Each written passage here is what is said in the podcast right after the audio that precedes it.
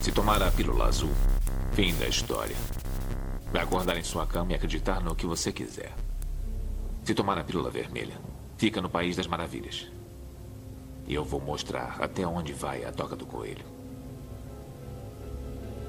Lembre-se, eu estou oferecendo a verdade, nada mais.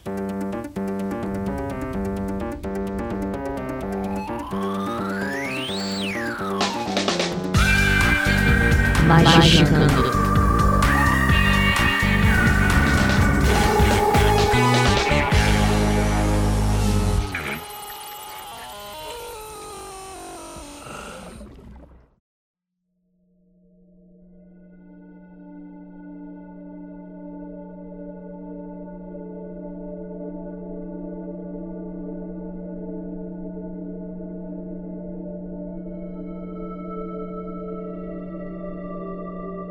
Sun, ouvinte do Magicante, começando sua dose semanal de capirotagem.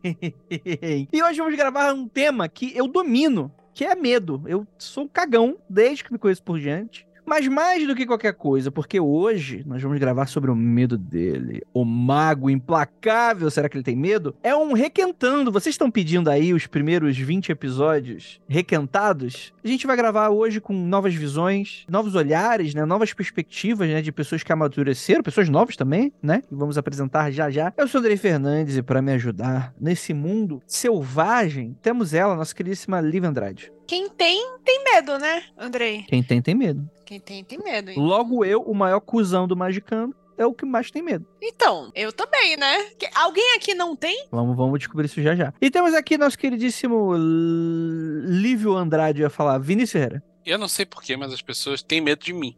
Por que será, né? As pessoas têm medo do mago. E temos aqui nossa queridíssima Carol Black Filipeta. Olá, gente, boa noite. Já queria dar spoiler, hein? Pra bruxaria, o medo é marcador de território a ser ultrapassado. Olha só. Eita.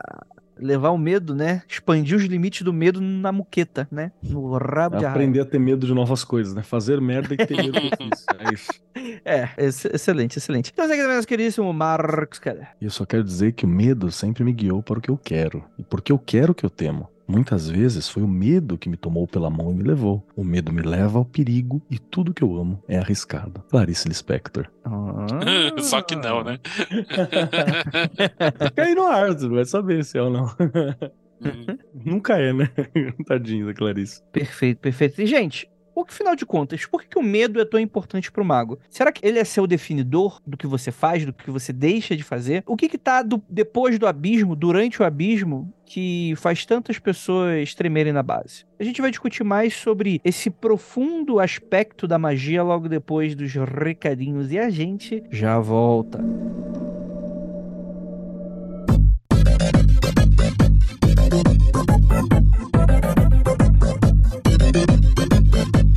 Aqui agora na área de recadinhos do nosso Magicano. E aí, galera, tudo bem com vocês? Primeiramente, agradecer a presença maravilhosa de vocês. E é claro que eu tenho que lembrar pra vocês que o Magicando, ele tá aqui no ar graças a uma campanha de financiamento coletivo que nós fazemos. Então, se você gosta muito do nosso trabalho, se você pensa assim, poxa, será que o que o Magicando faz é fácil de encontrar? Será que quando ele acabar... Eu não vou sentir falta.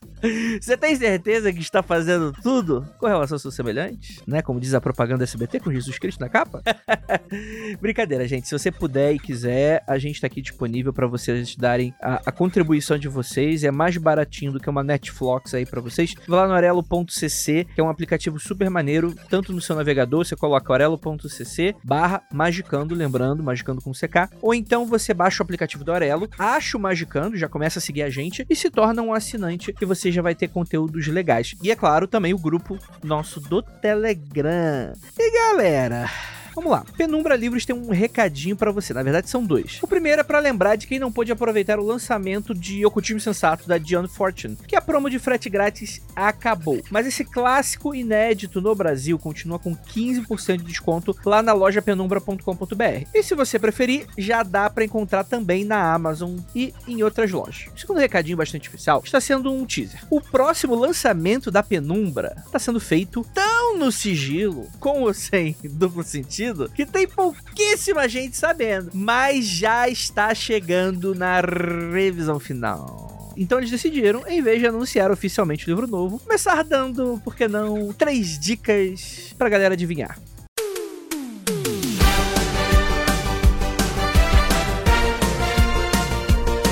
Dica número 1. Um. O autor fez parte de mais de uma ordem famosinha. Ah, até aí vocês não estão ajudando nada, né, o senhor e senhora Penumbra? Porra. Mas tá aí, é uma dica. Tá. Segunda dica. Escreveu sobre diversos temas, mas o principal desse livro é a Cabala. Eu tô sentindo que essas dicas aqui Então ainda muito nebulosas, muito nebulosas. Tem um monte de gente que escreveu sobre Cabala, né? Vamos lá, vamos lá. Terceira dica. O material é inédito no Brasil e difícil pra caramba de achar em qualquer idioma. Caraca, hein? Acho que agora o hype tá mil, hein, gente? Será que dá pra adivinhar? Já tem palpite? Se não adivinhou, não tem problema. Ouvinte do Magicando e assinantes da newsletter da Penumbra vão ser os primeiros a saber quando rolar o anúncio oficial. Então, galera, já começa a guardar aquele dinheirinho. Aquele. Décimo, sabe aquele primeira metade do décimo terceiro que vem na, na metade do ano? Já dá aquela segurada naquele valor que você sabe que os livros da Penumbra vem mais ou menos assim. E em breve vai ter coisa bonitinha aí rolando para vocês, novo lançamento. Eu vou falar que para deixar vocês com bastante inveja, eu sei qual é o lançamento. Aí ele falou, ó, o livro é esse desse autor tal né? Autor ou autora, né? E aí eu fiquei, caraca, não conheço, não sei, mas parece maneiro. Aí me garantiu, falou, cara, esse cara é pica demais. E o conteúdo do livro está, ó, um chuchu no mel. Cara, tá uma delícia. Então, fica. Eu não vou falar mais nada, né? Porque, pô, os caras que estão se esforçando aqui para te dar dica sem entregar a parada, eu vou aí entrego, né? Não, não, não vou entregar, não. Mas, galera, já junta os dinheirinhos que eu tenho certeza que vocês vão ficar maluquinhos aí para esse novo lançamento da Penumbra Livro. Então, bora lá para mais esse episódio. Ficou maravilhoso. Então, bora lá.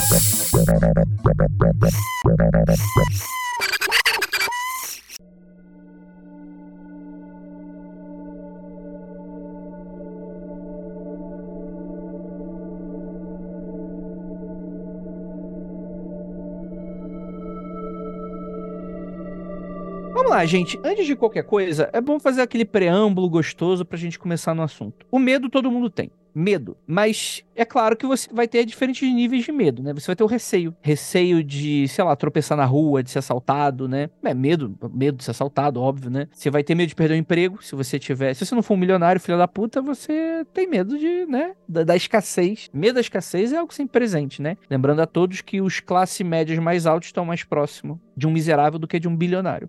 É sempre bom salientar nisso, né? Então, o medo da escassez é sempre presente. Mas é interessante porque o medo, ele avança junto com a humanidade de uma maneira muito interessante, né? E muito surpreendente. Porque a gente, poxa, a gente não briga mais por, sei lá, por frutas com outros seres, nem por carnes e caças com outros predadores, né? A gente tem onde morar, a gente tem onde ficar na maioria das vezes. É claro que a gente tá vivendo um mundo aí que, que a escassez é uma realidade, é óbvio, né? Mas que não corresponde à maioria das pessoas, felizmente. Mas quando para pra analisar, poxa, será que o ser humano ele tem o direito de sentir medo hoje? Com conforto, com teto sobre sua cabeça, sabendo que vai se alimentar de dia e de noite, né? E, e a gente descobre que sim, né?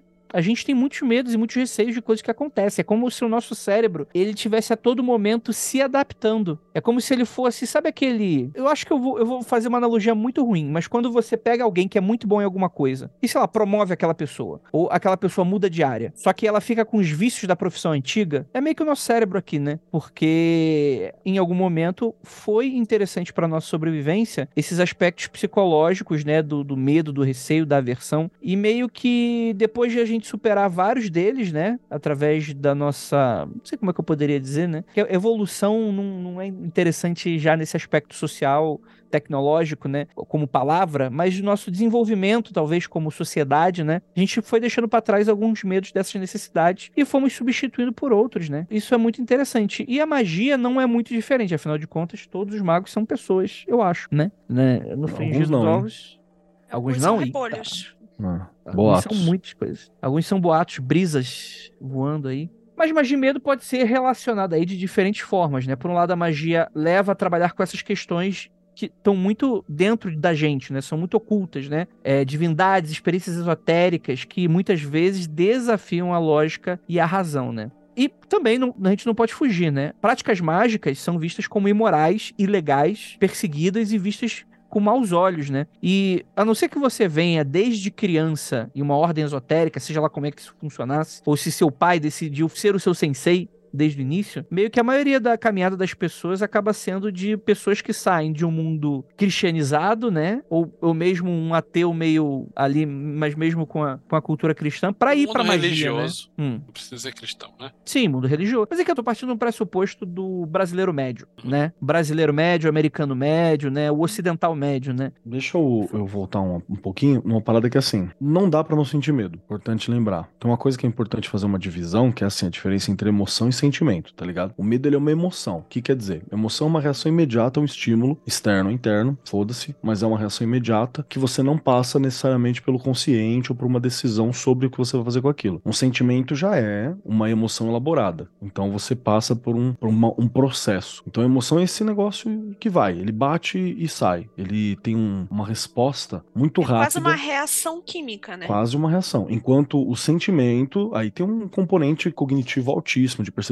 avaliação e por aí vai. Então o medo é, por definição, irracional. Irracional é forte, mas ele tá muito associado, acho que ele tá muito enraizado no rolê. Instintivo, com certeza. Eu achei uma coisa que o Andrei falou, e eu vou aproveitar essa fala do Keller agora, que eu acho que o jeito que você falou, talvez não tenha sido o que você quis falar, Andrei, mas do jeito que você falou, é como se a pessoa não tivesse mais, justamente porque tem comida na mesa e um teto na cabeça, não tem direito mais a sentir medo. Você tem direito a sentir medo. Além de ser Perfeito. uma coisa química, além de ser uma coisa instintiva, o, o medo faz parte do ser humano. É que nem cagar. Perfeito. Você não consegue. É né, inevitável, negar isso. né?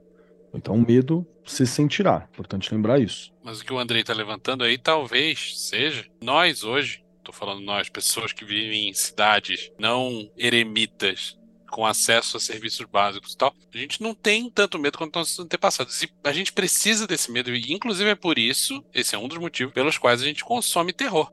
Mas a gente não tem tanto medo ou a gente não tem o mesmo tipo de medo? A gente tem a mesma quantidade, mas medo por motivos diferentes. Eu acho que a gente não tem o mesmo tanto mesmo, sabe? A gente não tem medo de uma onça engolir a gente enquanto a gente dorme, sabe? Mas você tem medo de ser assaltado andando na rua. E é o mesmo raciocínio de ter medo da onça de comer. Você não tem mais ou menos medos. Os medos foram são traduzidos de forma diferente. O medo é uma emoção que significa a percepção de perigo. Os perigos atuais e os perigos antigos são diferentes. Mas sempre há perigo. Se você tem o que perder, você sempre vai ter a percepção de que eu posso perder isso. Há o perigo de eu perder isso. Por menos que você tem, você sempre vai ter medo de perder aquele pouco. Nem que seja a vida. Por incrível que pareça, eu concordo com a Lívia. Porque na condição de emoção, isso é uma das paradas que eu acho que é, que é importante levantar. Que assim, ele vai estar aí, ele pode ser muito útil, porque nós evoluímos para desenvolver esse medo, e isso permitiu que a gente estivesse aqui, né? O macaco teve medo, não fez merda. Então, ele chegou aqui. Perfeito. É uma ferramenta evolutiva, né? Do mesmo jeito que é a dor, gente. Tem gente que, fisiologicamente, isso é uma doença, isso é uma síndrome de Blair, insira o nome de um maluco aqui, que a pessoa não sente dor. É complicadíssimo, porque por mais que você queira na sua vida, ah, eu gostaria de não sentir dor, de não, não sei isso, mas a dor tá ali com uma função, o medo tá ali com uma função. A dor tá ali pra você não se queimar, não se fuder, perceber onde tá os seus limites físicos. Se você pisar no espinho, você não ficar esmerdalhando seu pé, né? Pois é, o medo tá ali com uma função também, te manter vivo o tempo suficiente pra você se reproduzir. Aí depois que você produziu, foda-se. É, é assim que Aí foda-se. Do ponto de vista evolutivo, sim. Tanto que temos aí o nosso prêmio Darwin Award para Uhum. pessoas que conseguem. Fazer merda de maneira ridícula sem reproduzir. É. Exatamente, né? Eu acho, inclusive, o melhor Darwin Awards que eu já vi foi o do Padre do Balão, que ele ganhou um double Darwin, né? Por ser padre e Pois por é. ter feito a palhaçada do balão.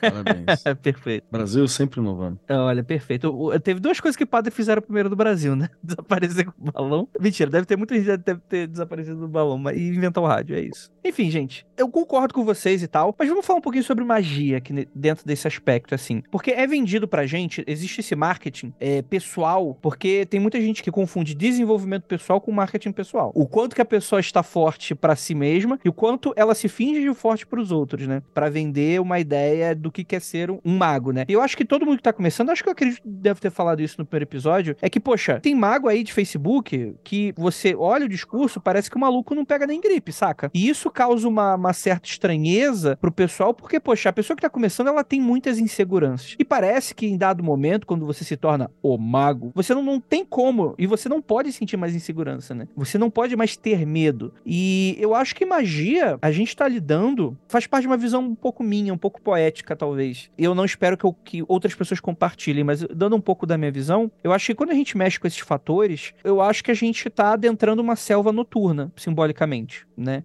A todo momento que a gente está lidando com essas práticas, né? A gente está lidando com coisas que a gente não conhece, né? Muitas vezes um tipo de energia muito selvagem e um tipo de lógica que você não simplesmente consegue colocar os dois pezinhos no chão e saber que você não vai cair, né? Você pode fazer tempo suficiente para que você consiga tirar a rodinha da bicicleta sem cair no chão, mas nada garante que na curva você vai encontrar um carro vindo na contramão. Não sei se eu tô me fazendo ser claro, mas eu acho que é, é o tipo de, não diria talvez medo no sentido apavorado, mas no sentido de receio é algo que eu vou sempre temer numa prática, né? Não, não sei se isso seria correto. Eu não concordo 100%, mas eu concordo em vários pontos, assim. Eu acho que quando você faz a analogia da selva noturna é bem legal, ela funciona, além de ser uma imagem poética muito bonita. E o que é importante entender é que uma, uma magia mediamente feita, não precisa ser nem bem feita, uma magia mediamente feita, ela vai causar emoções sacou? Você vai fazer uma magia que vai te dar um arrepio, que vai te dar alegria, que vai te dar certeza, que vai te dar medo, que vai te dar repulsa, que vai te dar tesão, que vai te dar uma série de coisas porque ela passa por isso também. Eu acho que é um dos indicativos de que foi uma parada mediamente bem feita no mínimo, sacou? Se você fez não deu nada segunda-feira, não sei que seja alguma coisa que você faça com frequência, sei lá, um caso muito sui generis, ele sempre vai ter alguma parada, vai causar alguma parada. Não sei se meus compatriotas aqui de territórios mágicos podem concordar nesse sentido. No mínimo, no mínimo, mais agitado ou mais tranquilo, você sai do bagulho. Você não sai igual, saca? É uma, uma das questões. Então, o medo pode vir a ser uma das reações também, sacou? Hum. Eu acho que é uma, uma parada válida. Há coisas que você pode vir a fazer, ou mexer, ou se envolver, que o medo é uma reação possível e é uma reação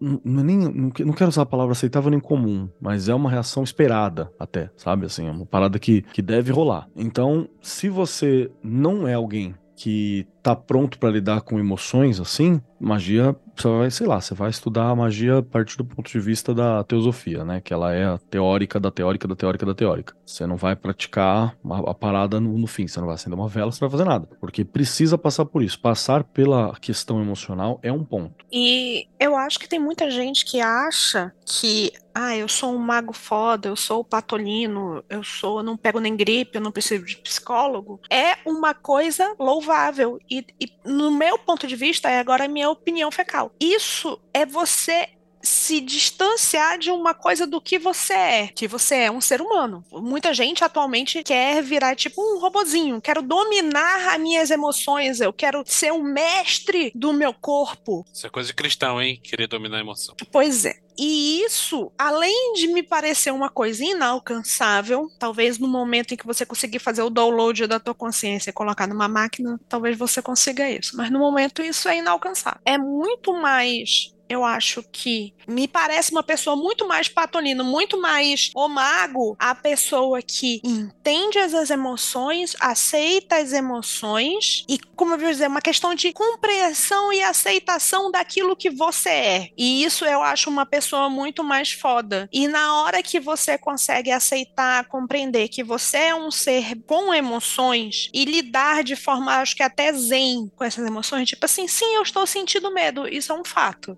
entendeu? Eu acho que é nesses momentos que você tem esse, esse zen de você sabe o que você está sentindo, você está usando o que você está sentindo, você está indo com, mesmo com medo você está indo, eu acho que é nesse momento que, que você consegue fazer aquelas magias mais foda. E nesse momento, quando você consegue esse momento de aceitação total e você sabe o que você quer, você consegue fazer a magia sem precisar de uma vela. Concordo muito com você, Lívia, muito mesmo. Mas eu acho que que requer aí toda uma maturidade, certo tempo também, experiência para você chegar nesse ponto. Então, é o que eu queria até abrir parênteses, porque eu sei que não foi isso que você quis dizer, só meio que grifando embaixo, que tudo bem o iniciante sentir medo e não estar tá nesse lugar, né? Dele, dele uhum. ele lutar um pouco contra o medo, né? É normal você ter esse momento de impasse em relação às suas próprias emoções, você não tá acostumado com algumas práticas, com alguns conceitos, algumas coisas não se assentaram ainda, então você vai sentir medo, você vai se sentir desconfortável, você vai sentir meio, né, meio, sei lá, bonecão de posto ali, enquanto você tá se habituando. Você se sente fora da sua área de conforto. Precisamente. Mas o que eu tava querendo dizer é que é muito melhor você almejar esse estado de compreensão de você enquanto ser humano, de compreensão das suas próprias emoções, do que almejar um estado de eu sou foda e eu consigo deixar meu medo de lado. Nada se interfere Sim. com a minha magia.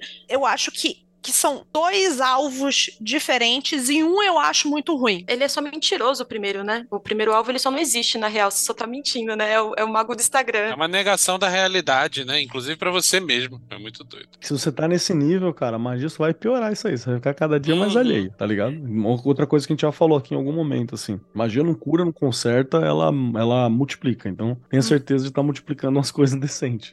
E a outra coisa é, esse estado que eu tô dizendo, ele não é tipo o sábio na montanha que chegou nesse estado e ficou nesse estado para o resto da existência que ele tem. Não, isso é muito volátil, mas existe, você consegue replicar, às vezes, dependendo de quão foda você é, mas você consegue refazer esse estado, e esse estado, ele vai e volta, você não se mantém nisso. Eu só queria acrescentar que eu acho que isso é um pouco do mundo que a gente vive hoje com o rolê de, sei lá, uma gamificação, tá ligado? A gamificação da magia só, então essa ideia de que eu tô sempre liberando novos achievements, né, e é isso, e eu vou liberar achievements e achievements, e vamos de shiu, shiu, e, e novos fases do Mario e por aí vai. Que eu acho que é uma forma legal de pensar esse processo evolutivo, não acho ruim, no ideal, mas tem que entender que há coisas que elas são complexas, né? Por exemplo, uh, tava dando aula de tarô esse, esse fim de semana e uma das coisas que a gente tava conversando foi que tem uma carta que é bem pouco conhecida, bem pouco compreendida, que é a carta da Lua, né? Que a galera às vezes pensa todas aquelas coisas legais da Lua astrológica, eles pensam na carta da Lua. E não é, a carta da Lua ela é desgracenta, ela, ela não tá associada a isso. A Lua astrológica é sacerdotisa, né? Que é a Lua profunda, sábia, babá, pra dentro, é outro rolê. A carta da lua ela fala sobre uma provação, né? Uma dificuldade. E aí tinha um pessoal que metia umas tipo assim: ah, mas a minha iniciação foi linda, foi mágica, foi positiva e não sei o que, foi, né,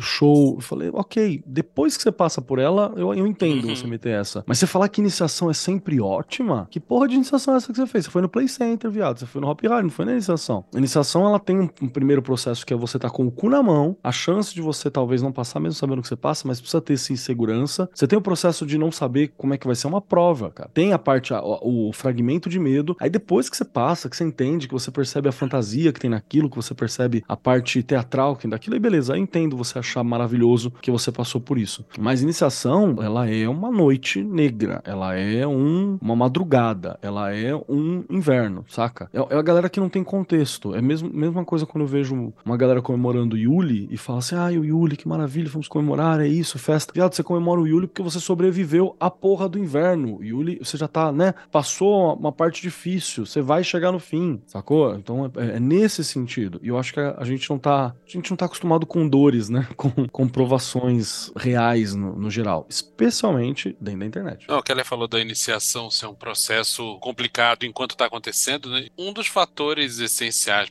para uma iniciação bem feita, e isso certamente não inclui todas as iniciações. Só as bem feitas, né? Só as bem feitas. é, é, ter um, uma, uma certa dose de medo mesmo. Mas isso não é restrito a iniciações. Eu acho que medo é um elemento importante de magia cerimonial. Não para toda magia, mas é uma ferramenta útil. Né? A Lívia estava falando num outro contexto que às vezes nossa magia é mais poderosa quando a gente está com mais medo. E esse medo pode ser atiçado e gerado artificialmente. E existem técnicas e, e mecanismos para isso. Se você olhar, por exemplo, a magia cerimonial europeia demoníaca, de ir pro cemitério na meia-noite com sete velas pretas, um crânio de gato preto que nunca viu a luz do sol e chamar o nome do demônio 27 vezes, para plantar bananeira. Porra, tudo isso daí são coisas vistas como tabu e você tá criando aquele anátema, não sei se é a palavra certa. Você tá causando e rompendo com tudo aquilo que é sagrado para você falar, meu irmão, por que, que eu tô fazendo essa merda, bicho? Eu tô fudido. Se esse negócio não der certo, eu vou me fuder todo. Porque é importante que você tenha medo como elemento de gnose nesse negócio. Mas se tem bruxaria cristã, então tem a bruxaria do. Não, é. Você pode chamar do que Ah, você lógico quiser, que né? tem. Seu, né? Tá tudo bem. Você pode chamar do que você quiser chamar de Jorge. Mas o- esse, to- esse lance todo do cerimonial de você ir pro cemitério na meia-noite, você tem como replicar isso numa escala menor dentro do conforto do seu apartamento. Perfeito. Tendo contato com o desconhecido ou com aquilo que você acha que vai dar errado. Não tô dizendo pra você fazer merda só pra, só pra se cagar todo, não. Medo é é uma coisa importante. É é um, Mas se fizer, manda e-mail pra gente, né? Não é necessário pra tudo, mas é uma ferramenta. É uma das ferramentas já criadas. Cara, o Keller falou aí, manda pra gente e tal. Tá faltando o rolê do Kleber de iniciação bizarra da galera, né? E a galera não inicia mais, né, velho? Ninguém, Ninguém tá faz mais, iniciando, tá ninguém quer mais. Ninguém entre Entendi. ordem, todo mundo é, é- é mago solitário quando é. Mas a iniciação não significa ser de ordem. Claro que tem uma iniciação muito mais organizada quando é de ordem, mas se eu parar pra pensar, pra ver como foi o momento em que eu decidi Lívia, o seu argumento já tá errado quando você pressupõe que a pessoa vai parar pra pensar. Quando você começou a sua frase, se eu parar para pensar, você já excluiu uma porcentagem tremenda da humanidade. Sim, mas de- deixa eu continuar. Concordo com você. Segura essa informação.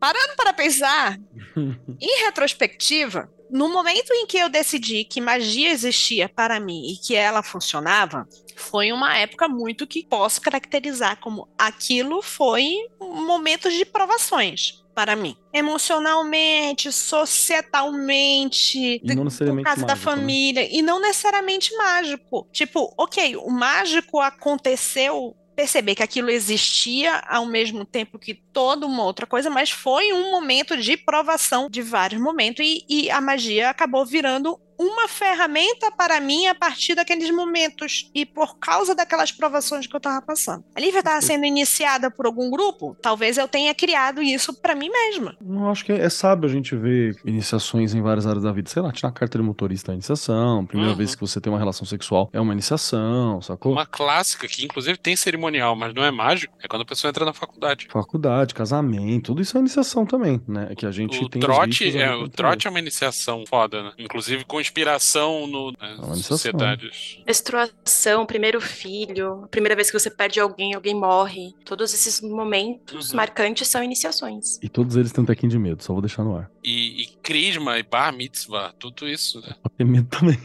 É pra ter medo também. Imagina, lá no bar mitzvah mostra a baleia, tem um videozinho de você dançando em cima da baleia. Quando a gente fala sobre psicologia analítica, por exemplo, para o Jung, o medo é um sintoma de um distúrbio originado principalmente na questão do conflito entre opostos consciente e inconsciente. E esse conflito parece em fases diferentes do desenvolvimento da personalidade. Imagino eu que deve ter muito a ver com aquela coisa, sabe aquela pessoa conscientemente foge de uma parada que é atraída? Uhum. mas a pessoa não sabe que é atraída. Sim. Quer dizer, ela, ela não entende que é atraída, mas ela é atraída. E ela cria meio que aquela camada do tipo, eu não gosto, nunca gostei disso. Algo, acho que pode ser algo nesse sentido também. né? Acho que o Jung está de parabéns para descrever esse fenômeno que o André falou, mas ele está ignorando o fenômeno onça te comendo de noite. Ele, ele tá pensando num medo mais enquanto. Primal, né? Uma coisa. É um medo menos primal, acho. É um medo menos primal, porque fica óbvio que você precisa ter medo de uma onça. Se você já viu uma onça na sua vida, entendi. você sabe, tipo, esse bicho você não mexe, entendeu? Dificilmente, quando você sonha à noite com uma onça te comendo, essa onça é literalmente uma onça, sabe? Então eu acho que é a partir daí que o Jung tá falando desse medo, não sei. E quando você vê uma onça num sonho, você não tem o medo que você deveria sentir quando você vê. Você, você vê uma onça no sonho, muitas vezes você vai reagir com curiosidade. Nossa, que bicho bonito e tal. Sim. Diferente da Lívia, quando vê uma onça, vê, nossa, eu tô em casa, né? Tipo, Mais ou menos. Mas o que a primeira coisa que eu penso quando você contou essa parte toda do seu Jung aí, é tem mais a ver com eu tenho medo daquela pessoa, tipo do outro. Eu penso mais no outro, do jeito que eu tenho medo daquela pessoa que pratica bruxaria, por exemplo. Entendeu? E normalmente o que eu tô pensando aqui, ele tá falando de um sintoma e de distúrbio. Então eu já tô pensando que é um medo exagerado, tá? Eu não tô pensando que é a pessoa que tem um medo, e eu tenho medo como eu- exatamente como eu tenho medo de onça. Eu consigo ficar na presença da onça ali, tranquilo. Desde que ela esteja com o seu treinador do lado. Você acha que o Jung tá falando de um medo patológico, é isso? Eu acho, porque ele tá falando de distúrbio, é sintoma de um distúrbio originado entre conflitos de opostos, do consciente e do inconsciente. Então, isso daí, para mim, é, é, fora do normal. É normal sentir medo. Eu acho que ele tá falando de um medo fora do normal. E eu penso assim: pessoas que têm medo de outrem, como as pessoas que têm medo, vou colocar aqui uma coisa bem hum, estereotipada: pessoas que são crentes que têm medo de pessoas de religião africana. E tem tanto medo que vão lá e, tentam jogar pedra na outra pessoa. Entendeu? Para mim, isso é um medo fora do normal. É o medo que você está dizendo é tudo aquilo que a gente nega, então, né? Então eu isso. nego absolutamente a possibilidade de alguém ter essa religião, porque, enfim, questões internas minhas, que a gente pode chamar de sombra, talvez, nesse contexto que você está falando?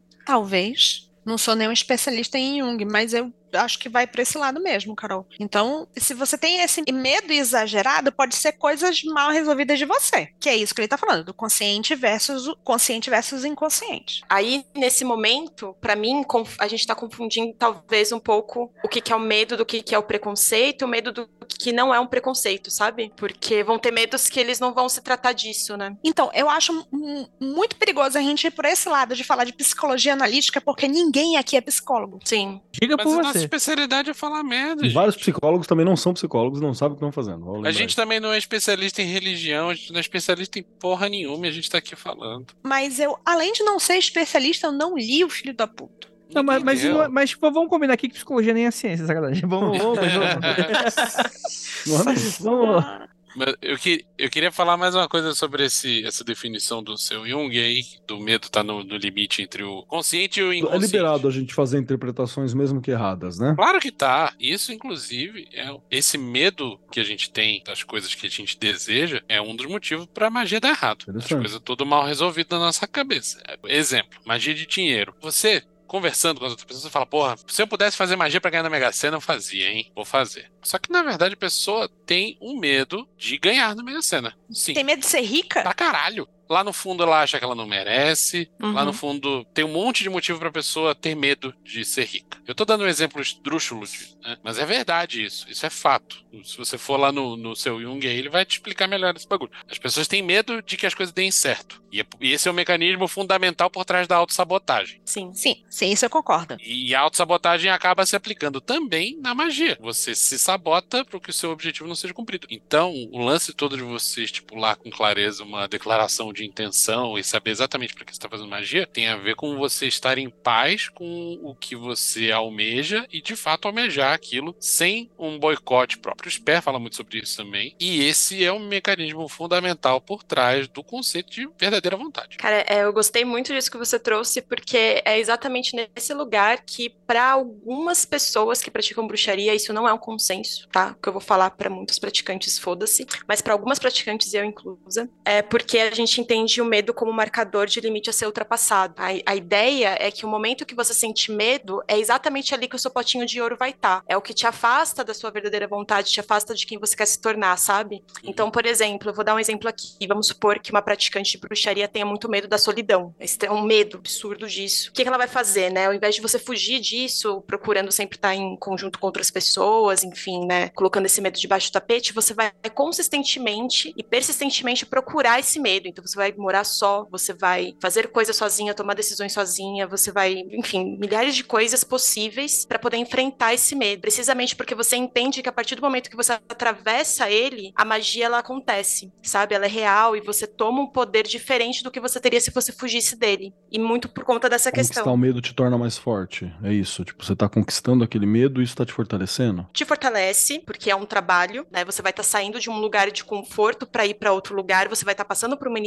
né, como a gente tinha mencionado anteriormente, mas esse marcador, esse atravessar que eu quero dizer, não é tanto por fortalecer, é mais para que você consiga virar chaves e ser maior do que você é agora. Entendi. Sabe? Eu vou, vou extrapolar, hein? Isso aí faz muito sentido quando você pensa nas minas que estão sofrendo uma opressão na sociedade em geral, né? E a rua pública, não é dela. As minas que estão presentes me corrijam. Mas existe um horário muito, muito restrito, por exemplo, em que você pode ficar na rua com alguma segurança, sabe? Qualquer Sim. via pública. É a partir das nove e meia, oito e meia da manhã e até às seis da tarde, sabe? Assim, é, um, Uhum. é um horário muito específico e olha lá. E também me faz refletir um pouco sobre o rolê dos filmes de terror também, né? Que é um, um exercício sobre o medo muitas vezes. Inclusive, quero parabenizar os filmes de terror dos últimos tempos que entenderam quem é o público. Então parou de aparecer minas seminuas para aparecer homens seminus. É um bom sinal. É isso mesmo, é, é desse jeitinho aí. Inclusive, só pra é, falar um negócio que eu esqueci de falar antes, todo esse conceito eu tô tirando de um texto da Luciana Sabá, que é uma bruxa que eu admiro muito lá do Jardim de Lilith, porque eu não tirei isso da minha cabeça, né? O conceito que eu já tava trabalhando antes com o meu clã, mas que ela traduz muito bem no texto dela. Então, isso que o Keller falou agora faz muito sentido, tanto que no texto dela ela tá falando isso também, né? Ela usa, claro, como uma,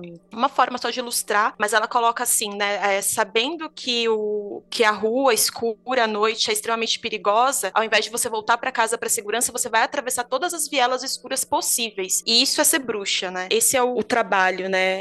É, a bruxaria é a conquista do medo. Então, essa vertente nossa entende o trabalho com- do medo importante por conta dessa questão toda que a gente falou até aqui, né? E os gnomos entram onde? Eu vou te falar onde entra os gnomos. Tá bom, me fala. No meu cu. Isso que a Carol tá falando é dito em outros termos, muito mais poéticos, pelo Eliphas Levi, acredite se Ah. quiser. Manda. Em francês, hein? Por favor, Em Venâncio. francês. É.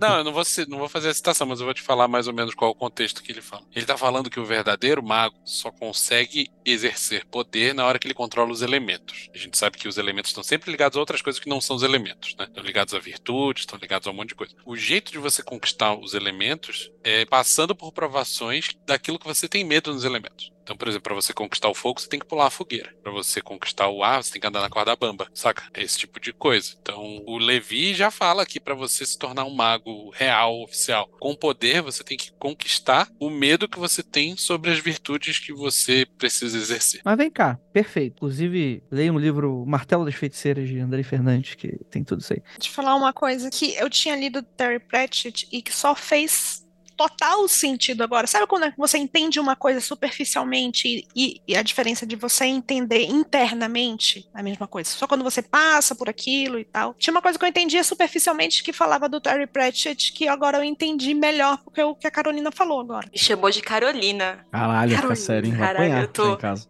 Tô com medo. Carolina. Silva, vem aqui agora. Porra. Memórias terríveis da infância, vai. Que é assim, uma bruxa não deve ter medo da floresta escura, porque ela precisa ter dentro da sua alma a certeza que a coisa mais terrível que tem naquela floresta é ela. É isso, Certeza. é desse jeitinho. E eu vou te falar que isso aí me lembra muito o rolê da periferia, hein? Quem já deu rolê comigo, o senhor Mateuzinho, sabe que uma das coisas quando a gente tá desconfortável num lugar, é uma regra nossa, quem está num lugar que tá desconfortável, Mateuzinho, ou eu, chego e falo assim, qual é a pessoa daqui que, é- que eu não aguento no soco?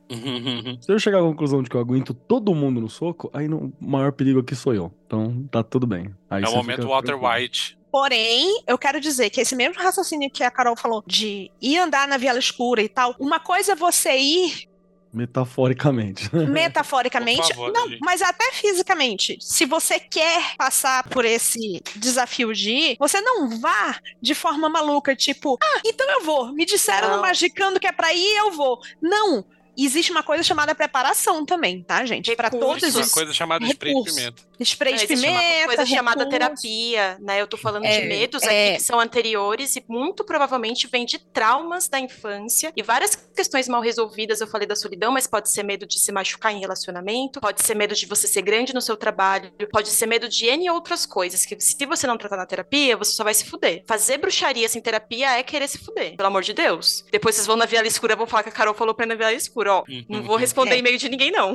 E se eu ver você na viela escura sem estar preparado, vou te roubar. E agora eu quero falar um negócio que o Keller falou sobre essa questão aí da quebrada. Essa mentalidade é, é uma coisa que eu vou traduzir para a parte da bruxaria e talvez faça sentido para algumas pessoas. Ninguém pode ter mais poder sobre você do que você mesmo. Então você não pode estar dentro de um círculo ou dentro de um coven ou um grupo e você ter medo do poder da outra pessoa sobre você. Isso vai te fazer uma bruxa melhor. No momento que você entender isso, a tradução magística barra bruxa pro que o Keller falou de se você tá no lugar e você tá desconfortável e você tá com medo, você vai saber que você vai conseguir deitar pelo menos três pessoas na porrada. Você precisa ser capaz de saber disso. Isso é bem importante. Saber honestamente, né? Saber de verdade. E realmente conseguir deitar na porrada de preferência. Não, é, sem, sem aquele cara, o- o- os héteros estadunidenses que acham que pode vencer um urso no soco, tá ligado?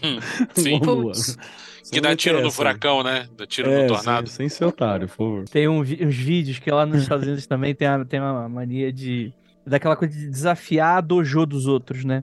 Aham. Hum. Ah, eu E vi aí- isso aí, Andrei. Cara, aí eu vi um vídeo uma vez, cara, no meu TikTok. Cara, que dó. Que dó não, vai tomar no cu.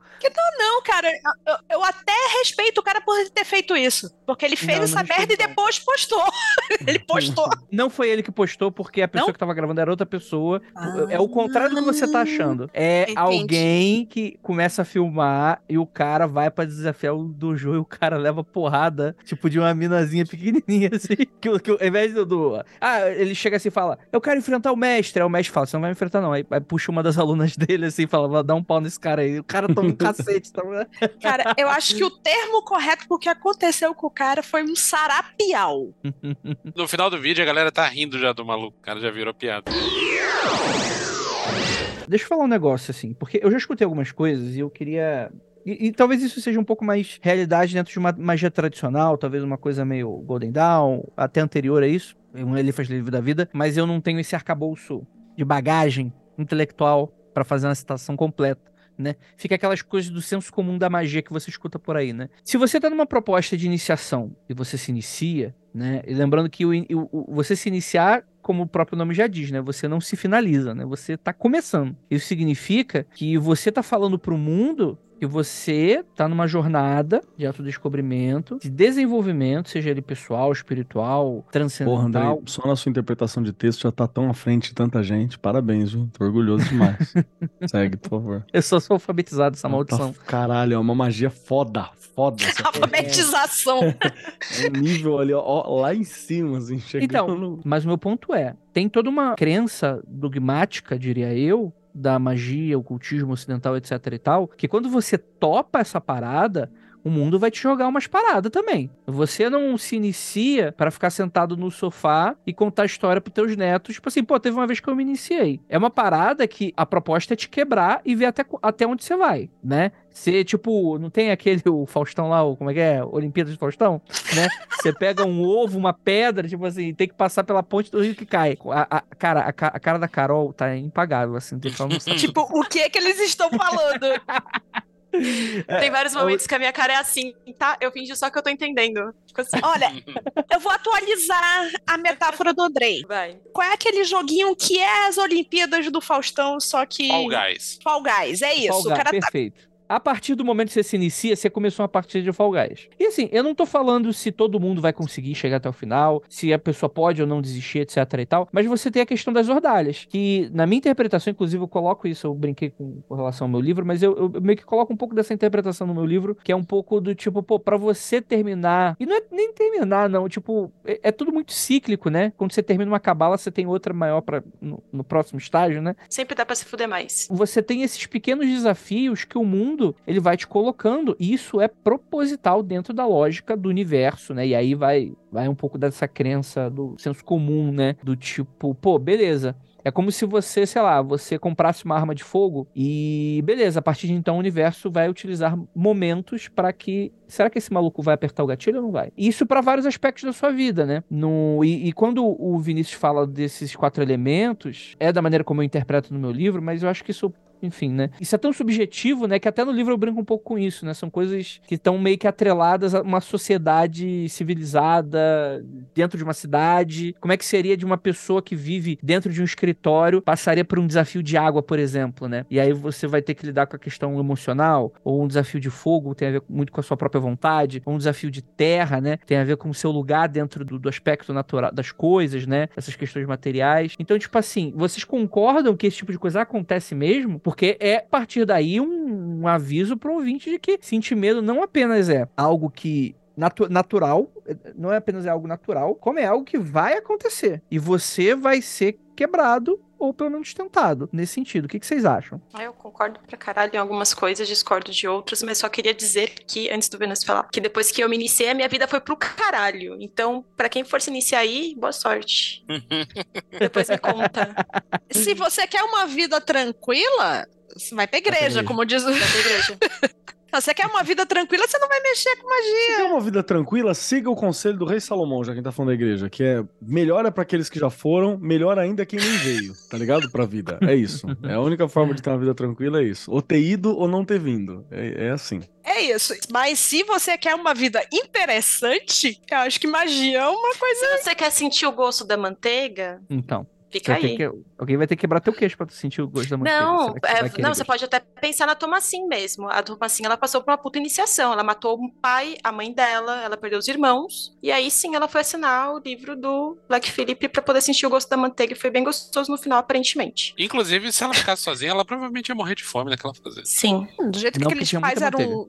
Não, aqueles pais eram loucos, ela ia morrer de qualquer jeito. Não, tipo, depois que morreu todo mundo, né? Mas o, o que eu queria falar, o que eu acho é o seguinte: a vida de todos nós tem um monte de momentos difíceis, pra caralho. A questão é, depois que você passa a viver num paradigma mágico, você começa a enxergar as dificuldades como oportunidade de crescimento. Sim. Antes disso, você só tá se lamentando. Então, eu acho que a iniciação não faz com que situações mais difíceis apareçam na sua vida. Você só se torna mais ciente e mais capaz de fazer alguma coisa a respeito. Você tem mais ferramenta pra lidar com isso, né? Tem mais agência, né? Uhum. Eu acho que de certa forma vai um pouco pro caralho, sim. É, eu acho que tem algumas coisas que se- não é que se tornam mais difíceis, mas eu acho que elas se tornam. tem- É tentador voltar pra onde você veio, sabe? Em certa medida, você tá procurando encrenca, né? Então é, é Uhum. natural que mais coisa vá pro caralho. E tem coisa que é melhor você se livrar, né? Também, Keller. É uma oportunidade de se livrar de merda. E se livrar do que precisa ser livrado é difícil, né? É difícil de você sair do lugar que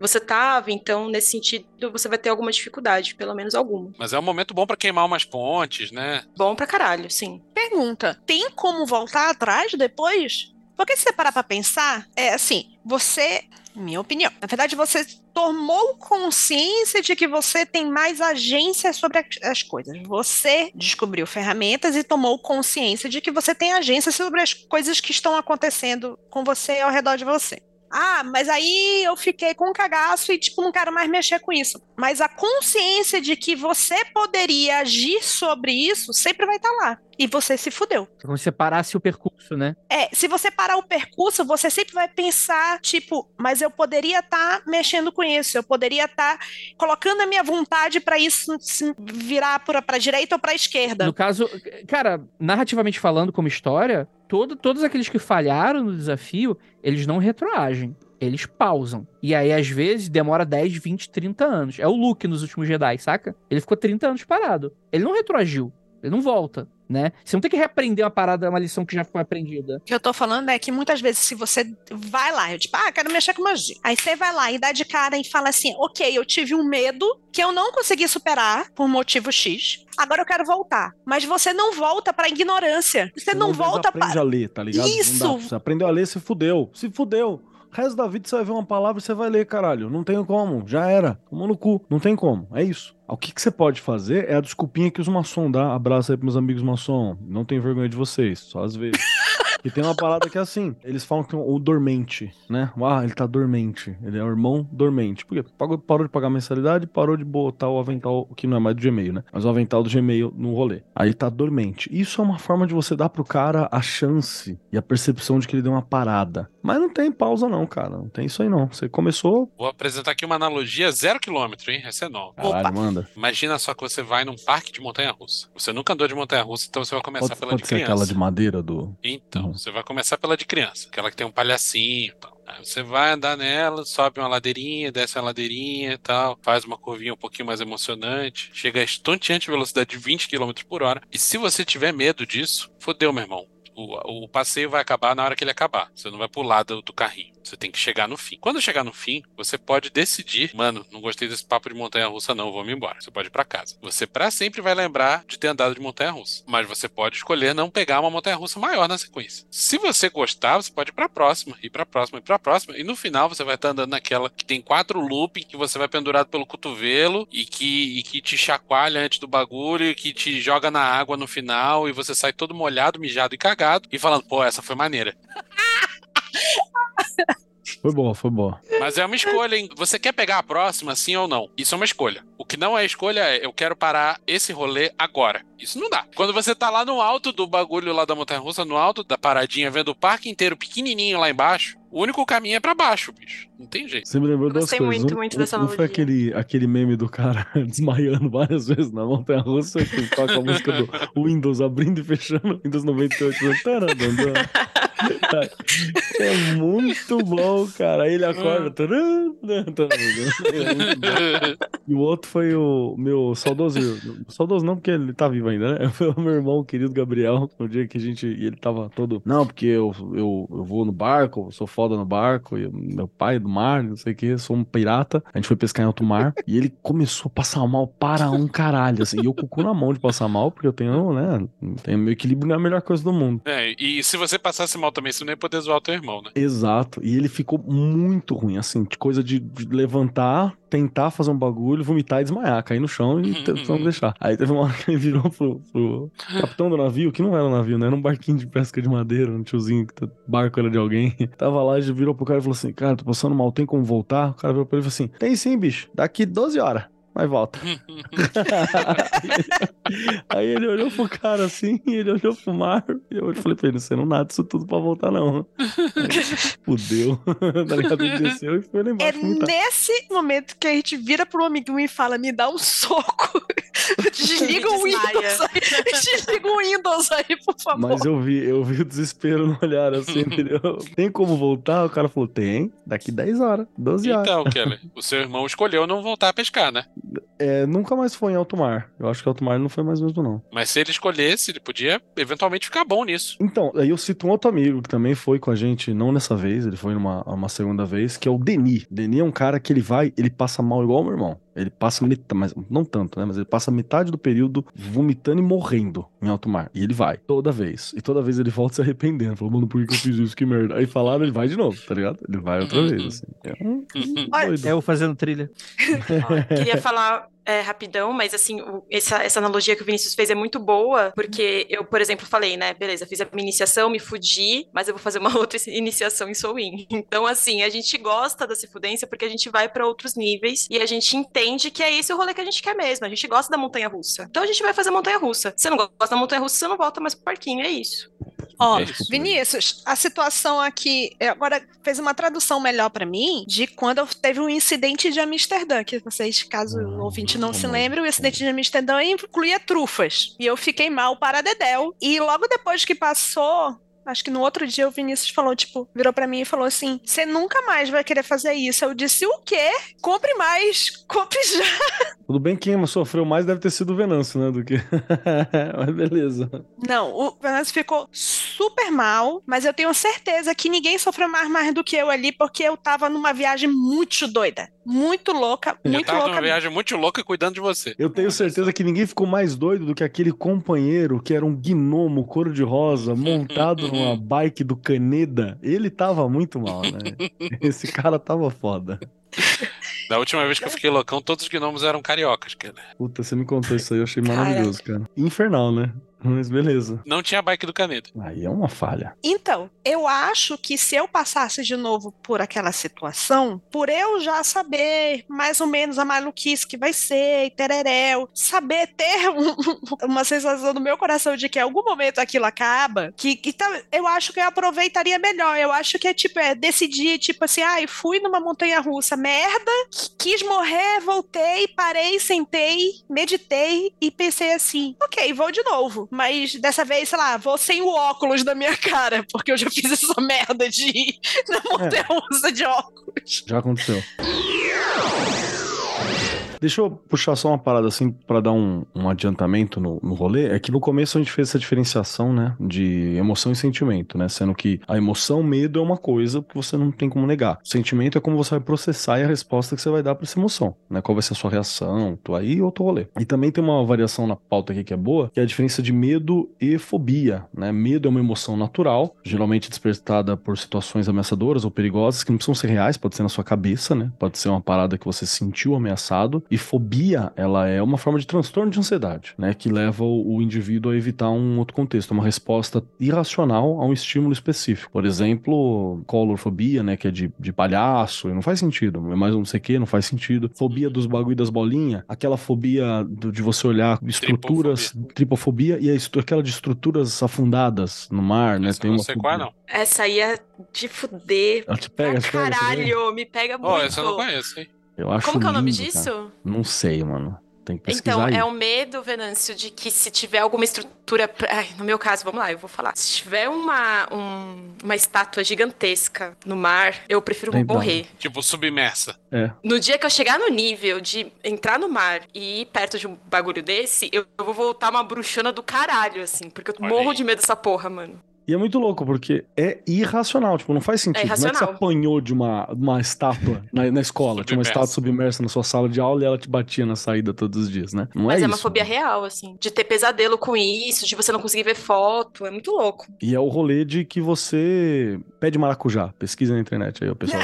não, pesquisa isso. Nem isso, nem é, flor de lótus também. Não, não, não pesquisem. Isso são coisas que são irracionais, assim. Então é bom diferenciar também que há uma condição que não é exatamente a tua coragem, o teu desempenho, né? O teu esforço que vai lidar com isso, porque é uma condição. Aí tem que ter um especialista pra tratar ou não, ou só evitar o resto da sua vida, né? Inclusive, eu, eu, eu diria que não é interessante você misturar isso com a sua prática mágica. Porque eu acho que vai causar tretas psicológicas que são totalmente desnecessárias, assim. Quando, quando a gente tá falando de medo, a gente não tá falando aqui de fobia, né? A gente não tá falando Não. de uma, de uma. qualquer tipo, sei lá, acho que não se caracteriza como neurodivergência, talvez. Hum, Mas é o tipo de fobia- coisa que talvez a pessoa vai escutar esse podcast, sei lá, ela tem medo de sapo. E ela vai tentar, sei lá, tipo, entrar numa banheira com um sapo pra enfrentar seus medos e sair uma bruxona fora. Talvez você saia com mais problema do que entrou, na verdade, né? Sim. A gente tá falando de outra coisa, né? E, e quando a gente tá falando. É, outros medos, na real, né? E a gente tá falando também a nível simbólico também, muitas vezes, Uhum. né? Então, sei lá, você pode interpretar o seu medo de sapo, essa Porra, sua fobia como sapo, como uma coisa, né? Mas não- isso não quer dizer que você vai lá fisicamente lamber a porra do sapo, né?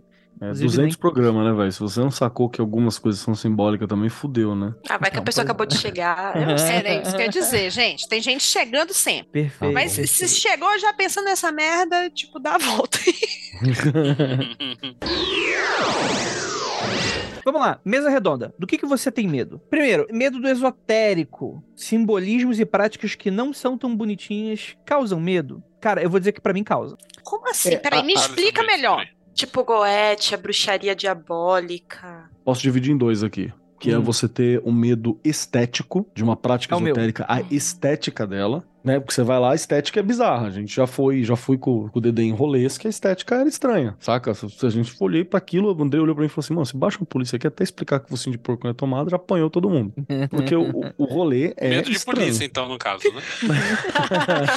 Se Isso você é brasileiro, é Como bem todo bom saudável. carioca, Andrei tem medo de polícia. É bom. Mas você fica naquela de que, assim, a estética é esquisita. Sei lá, você vai pra uma parada que tem uma firmeza de chu, ele tem uma, uma estética que, se for, por exemplo, no candomblé, é uma estética que não é a estética Disney, né? Então você pode ficar meio incomodado por causa daquela estética. E também tem o medo contextual, que é o medo do contexto de uma prática mágica. Então, por exemplo, eu posso ter medo goetia. Dá pra você praticar goetia minimalista, que você não tem nem nada na estética da prática mágica assustadora. Você entendeu? Não tem nada bizarro. E dá Mas pra você pelo praticar... fato de você saber com que você tá mexendo, talvez te foda. E aí você fica assustado. Uhum. A mesma coisa que dá pra você ter uma, uma prática de cura feita numa uma firmeza de Paulo Mayombe, que é assustadora, Então, assim. cara, Paulo Mayombe pra mim é- seria um desafio muito grande eu fazer um trabalho de Paulo Mayombe. Maria Lionza, né? Que é outro bagulho doido lá. Que é uma parada que eu olho assim, mano, eu tenho medo de olhar. Eu tenho medo de, de, tipo assim, eu- me imagino colocando a mão. E, e é muito. Sabe aquela coisa de, tipo, a pessoa que tá. tem, tem vertigem, só que tem aquela meio que atração de ficar na ponta. Eu, eu, eu, eu olho pro, pro Paulo Mayombe e falo, caralho, e se eu dessa lambida nesses pregos? Nesse crânio. Pênis que tá Vai sim, vai dar certinho. E só pra explicar pra quem tá ouvindo, é mais ou menos a diferença do medo em filmes de terror gore e visual. Esse é o medo estético, que não é história que tá te dando horror, medo. né? Tá te dando medo o, o, o body horror que tá medo, né? Não é nem a história, pode ter uma história merda. E filme da A24, que pode não ter nada de terror visual, assim, pesado, Uhum. mas você tem o contexto que te dá atenção. Então, dentro do medo esotérico, você tem essas variações. E desculpa se eu tô muito categórico, eu dei aula de Kant hoje, então... né? Já viu, né? Essa diferenciação me fez entender melhor o que vocês estavam falando. Mas Pô, o medo do, do estética faz muito sentido, que eu já ouvi falar de gente que passou mal entrando no Madame Satã e não tem nada de feitiçaria Nada. lá. Gente, evangélico. não tem nada. Só é, é evangélico, mas é tipo Inclusive, tenta escuro. entrar um dia com o boné do MST pra você ver se não vai ser barrado na Ixi. porta, porque a galera tem que ter medo do segurança do Madame Satã. É corte, né? Tipo, é, vamos colocar assim, sacrifício animal de maneira geral. Não é todo mundo que tá pronto pro, pra, pra energia, pra estética, pro visual, né? Pro contexto, por exemplo, né? Não, tirando o lado da estética, indo pro, pro medo que se tem da prática propriamente dito, na minha opinião, e na maioria dos casos, esse medo vem por um contágio do medo alheio. Você Elabore. tem, Legal. você tem medo de Goécia porque você ouviu falar daquela pessoa que nem nome tem, que se fudeu fazendo. É, é- é a lenda urbana. Você tem o medo da lenda urbana. Você É tem o medo da lenda urbana. Exatamente. Todo mundo tem o medo do maluco que tava, em viagem astral e arrebentou o fio de prata. Ninguém sabe dizer o nome de uma pessoa que isso aconteceu. Não sabe nem se fio de prata existe, mas todo mundo tem medo. Todo mundo sabe que, que Goiás é perigoso se fizer mal feito. Ninguém sabe dizer o nome de uma pessoa que fez e se fudeu. É, é foda isso. Tem, tem esse medo aí que é contagioso, pro bem ou pro mal, né? Mas muitas vezes esse medo não é fundamentado em realidade. É isso que eu quero dizer. É, ele pode ser Count on Air Tale também, né? Alguém Isso. que contou e ficou, Guardião né? de portal, né? Posso falar um negócio? Eu tô dando uma olhada na lista aqui da, da provocação e eu acho que eu tenho medo de todos esses. Todas as listas. Andrei Marcos Parabéns. Andrei. Você é um cuzão, né? Toma aqui Porra, seu Andrei. diploma Não, de ele, ele abriu o episódio falando, sou o cagão sim. Ah, Andrei muito- gabaritou essa prova, hein? Aqui, acho que a gente tem que fazer o seguinte, Andrei. Qual, bolinhas de medo. Qual você tem muito medo e qual você só tem, tipo, um receiozinho? Ó, medo esotérico, de- de 1 um, de um a 5. Ah. Ó, medo esotérico, 3. Tipo, Ok. 5 Mas é o mais o- o do- é o medo, é o maior medo, 1 um é o menor medo. É mais puxando pro estético, mais do que contextual, né? É, o, o, o contextual seria 2. Tá bom. Nossa, eu adoro a estética, ela ajuda tanto. Coisa mais linda, ó. N- Não duvido. E, inclusive, eu tenho, eu tenho essa atração oposta. Achar maneiro e ao mesmo tempo falar, caralho, que porra é essa, né? Mas vambora. Mas isso aí tem a ver com o que o camarada Jung falou lá atrás. Pode É? ser. Né, que você tem medo do que te atrai e se atrai pelo que é amedrontador também. Acho que, inclusive, é uma fonte pra você trabalhar aí, Andrei, quando você precisar de uma, uma- uma dose extra de energia. E é por isso que a Carol se atrai pelo, pela estética trevosa, e é o mesmo motivo pelo qual muitos filmes de terror têm, têm as gostosas lambrecadas de sangue, porque é pra pessoa se atrair pelo que é repulsivo, supostamente. Tem um rolê desse, sim. Tem um Sim. rolê de você brincar. É Tanto que o, o horror e a pornografia tá muito ligado, assim, de, de certa Uhum. maneira, né? Hum, Eu lembro da entrevista do José Mujica sobre Crepúsculo. Falou assim: tá faltando um sexo nesse filme aí, ninguém transa. É tipo isso. Eu lembro da entrevista do, do Zé do Caixão com o, no Jovem Nerd, falando que o horror pra ele foi quando ele era pequeno, né? Aí ele foi num cinema e tinha aquelas. Não sei se era uma propaganda, se ele foi ver um filme de, de documentário de DST, tipo, os perigos da DST para os jovens. né? Aí ele falava. Aí apareceu em Zoom aquela buceta com guinorreia. tipo, e ele falava, assim, cara, desde então marcou ele pra sempre. Só foi fazer isso. Sim. Gente. Ele falava a assim- biografia do Zé do Caixão, é genial, de verdade. Não, Sim. ele é um monstro, cara. Maldito. A parte que ele termina o filme ameaçando o cara com a pistola é ótimo. É muito maravilhoso. Fazer cinema no Brasil é isso aí, né? Vambora. É isso aí. Os outros medos aqui, ó. Medo de enlouquecer. Se fazer magia demais, acaba com a nossa sanidade. Já tive mais esse, hein? É, Hoje então. o meu tá cheguei a zero bolinhas aí. É. Tá entre Já dois e três aqui. Hoje em dia eu acho que se enlouquecer é lucro. Carol rindo de nervosa. Eu tô assim, será se eu tenho medo de ficar louca? Será que eu já fiquei? Aquelas, né? Não sei. Mas eu não sofro aí- mais com isso, não, gente. Eu, eu aceito. Eu só. Eu, eu, aproveito. Sabe, você- você tá. Enjoy. Não, não, não, né? calma aí. Enjoy, Não, eu não, tá, não sofro. você tá roubando, porque você já começou doida. Isso aí não. Exatamente, nada. mas é exatamente esse o argumento que eu ia dizer. Tipo, durante muito tempo eu tive medo de ficar maluco com magia. Depois eu percebi que eu só deveria ter medo de ficar maluca. E depois eu disse: entrei na idade do me processe. Toquei um foda-se. Foda-se. Mas esse medo de ficar maluco, É esse aí, ao contrário do, do conto cautelar da pessoa que, que se fudeu fazendo magia, é esse aí é documentado, é- as pessoas que ficaram doidas têm nome e sobrenome. E cada dia Existe aparece um ampla novo, né? literatura sobre isso daí e pessoas conhecidas de todo todo mundo conhece um cara que, É. que doidou. Sim.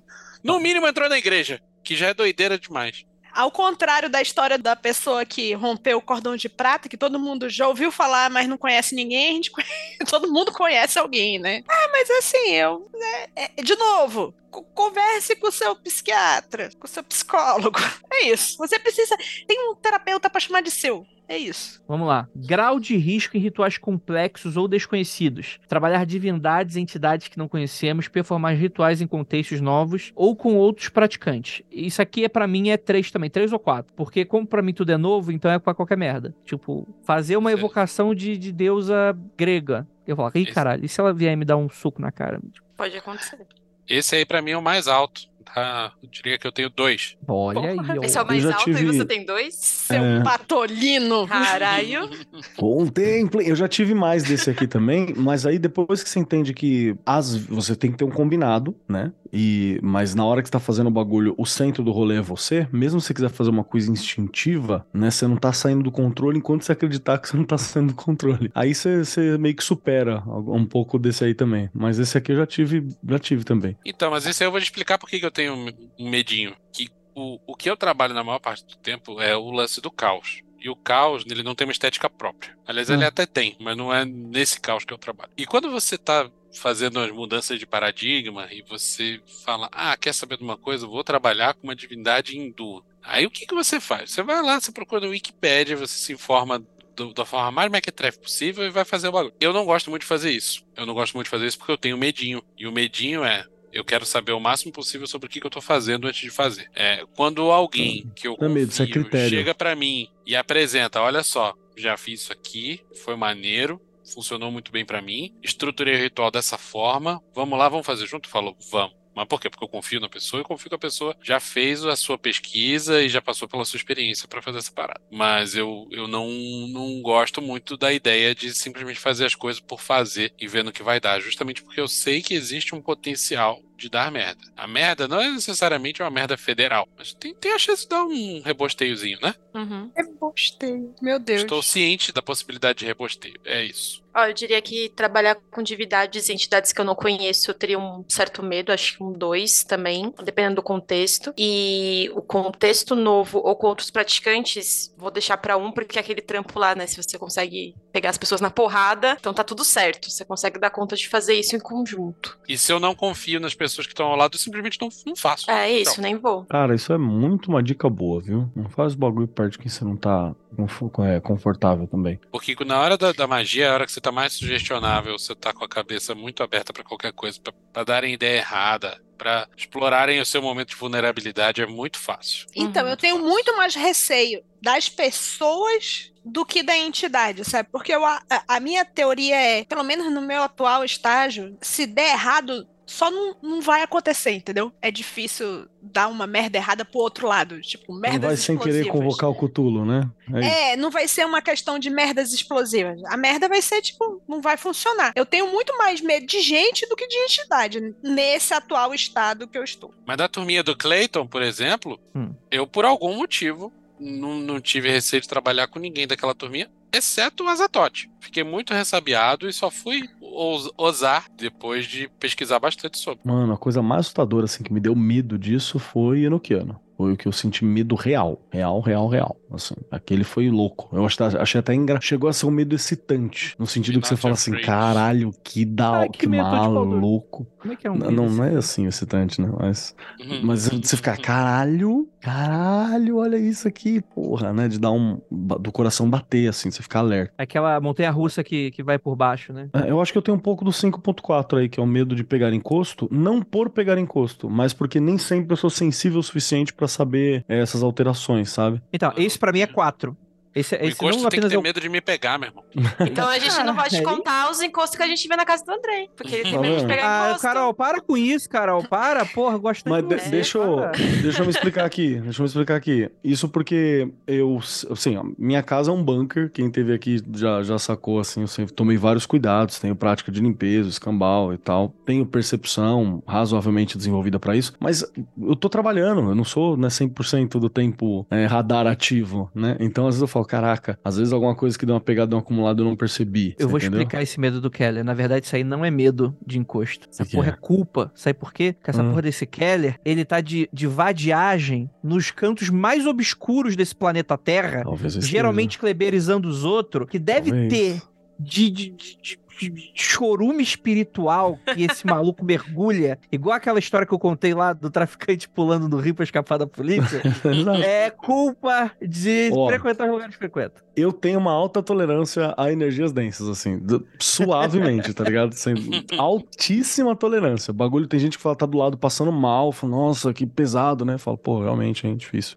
Sei lá, eu tô jantando, tá ligado? Comendo uma fruta. Eu tenho alta tolerância a energias densas, isso é, isso é real. Mas é 10 anos de escola, né? 10 anos com adolescente, com escola, Cara, com a galera. escola é um lugar denso. Escola é um lugar que tem encosto, tá? Quer É pegar um encostinho pra mandar pra alguém? Só ir pra escola. Escola numa escola pública. E aí, esse é um que eu tenho. Mas aí tem um rolê. Você tem os parça, né? Então, você tem a gente que ajuda a perceber, você tem gente que ajuda num, rolê de defesa se precisar, você tem o Disque M pra macumba, numa, emergência. Então, Eu acho que esse pra mim é tipo é 4, mas eu acho que ele, ele deu uma boa diminuída também por causa disso, viu? é. Porque então realmente eu tá tô sempre. Errado, né? É mais no sentido, tipo assim, como eu sou o núcleo espiritual, é tipo, sei lá, tô andando na rua sem enxergar, né? Tipo, o que que tá rolando assim, né? Acho que eu tenho tanto medo de encosto quanto eu tenho medo de terremoto, assim. Não, mas de novo, Caralho. ai, você não vai dormir de noite. Amigos, você pode entrar, o encosto pode entrar, balançar o chablau na minha cara, assim. Eu só vou falar, caralho, tá aí, né? Porra, preciso ver isso aí uma hora. Coceirinha no nariz, hein? É, e tipo, vida que segue, tá ligado? Hum, suave, não incomoda Eu tô não. percebendo que esses medos daí, que vocês estão colocando, e pelo que o Andrei tá falando também, porque o Andrei é, tipo, meu coleguinha na, no- Tipo, estamos aqui entrando de orelha nesse, nesse rolê, desde o início. Nossa, não vem com essa não, Lívia. O Andrei já Desde o gravando uma- início, estamos entrando de orelha. A gente, a gente não foi. O Andrei tá se iniciando aí. Quem vai ficar orelhosa aqui vai ser só eu. Que o Andrei tá querendo sistematizar essa parada aí. Lívia, que é- Lívia, que pra cima de mim. Mas enfim, mim. resumindo, o que eu tô querendo falar é o seguinte: todos esses medos diminuem quando a gente faz um. A rede de segurança, né? Sim. Porque você bastante. começa a pensar assim, tipo, eu não tô sozinho, ok, o Andrei é um núcleo espiritual, mas tem a Carol que chega lá e fala, e aí, ó, andou fazendo merda, tem um, um- um pirocão ali no canto da tua casa, o Andrei vai se cagar? Vai se cagar, mas pelo menos alguém chegou pra ele e avisou. Tem um medo de encosto, eu, na verdade eu tenho medo de ver coisas, porque eu nunca sei o que fazer. E, por exemplo, o Vinícius estar aqui em casa, um dia eu vi aquele negócio, que segundo o Vinícius eu vejo entidades tipo fada, é coisas que não sabemos quais que é. Foi aqui, o Vinícius tava fazendo uma macumba aqui dentro desse lugar que eu tô, desse quarto, e eu tava lá pra sala com o cachorro. Aí de repente eu olho pro canto, vejo uma coisa vindo assim diretamente do labirinto fauno, olha pra mim, volta pro canto, eu pego o cachorro, vou pro canto da casa e fico abraçada com o cachorro. O cachorro é meu animal de suporte emocional. Aí virei pro Vinícius e disse: Tu se resolve com isso. Então, eu, se eu tivesse passado por aquilo sozinha, acho que eu teria entrado muito mais em parafuso. Mas tem ali o Vinícius que eu digo lá, ó, tu chama essas cagadas aqui pra casa Pô, e resolve. aspira, 20 anos de curso não tá usando a bandoleira. Não fez um, não fez um banimento. Essa daí me lembra o, o rolê do encosto no motel. que Eu vi uma vez que eu devo ter contado aqui em algum lugar, eu acho. Mas se não, se não contei, fica no ar e a galera aí já deve ter ouvido. Então, o que que você fez? O que que você faz? Eu deixei lá, mano. Não fui pago pra tirar. Virei, fiz o serviço que eu fui lá fazer, tirei um cochilo e tava nível, tipo assim. Tivesse chegar pro gerente e falar quanto você me paga pra eu tirar o encosto que tá ali não, no 432. foda-se. Porra, Problema- mas. Não. Problema dos caras. Mas assim, foi nível, nível, tipo, a pessoa que tava comigo abrir torneira, não esquentava a torneira. Aí eu fui lá, abria e esquentava a água. Estourou luz. Da luz estourar, assim, tá! Palha caco, assim, não funcionar. Foi, foi, foi louco. Eu fiquei, caralho, que experiência antropológica. E O que, que é isso? Uma espécie de encosto Mas não deixou de fazer o que foi queria fazer, né? outros- de jeito nenhum, tinha um objetivo, né? Eu Então tinha uma pronto. missão. Só que fez o que tinha que fazer com plateia. É, exato. Tinha uma missão a cumprir ali. Cara, falar um negócio. Eu sou bastante sensível pra esse tipo de coisa, pra encosto. Mais sensível do que eu gostaria em alguns momentos, inclusive, dependendo do que eu estiver fazendo de prática. E pra mim é um exercício não ter medo de pegar encosto. Porque dependendo do tipo de encosto, se ele for muito consciente, né? Se ele estiver aí na vontade, dá um trabalhozinho de desencostar. E o trabalho, eu tenho medo do trabalho que eu teria que fazer, não necessariamente do encosto. Ter que passar pelo trabalho de Hum. tirar a porra do encosto é de fuder tem vezes, medo de trabalho não remunerado, é isso. Medo Trabalhar. de. Você não tem medo de sujar o chão, você tem medo de fazer a faxina. É isso.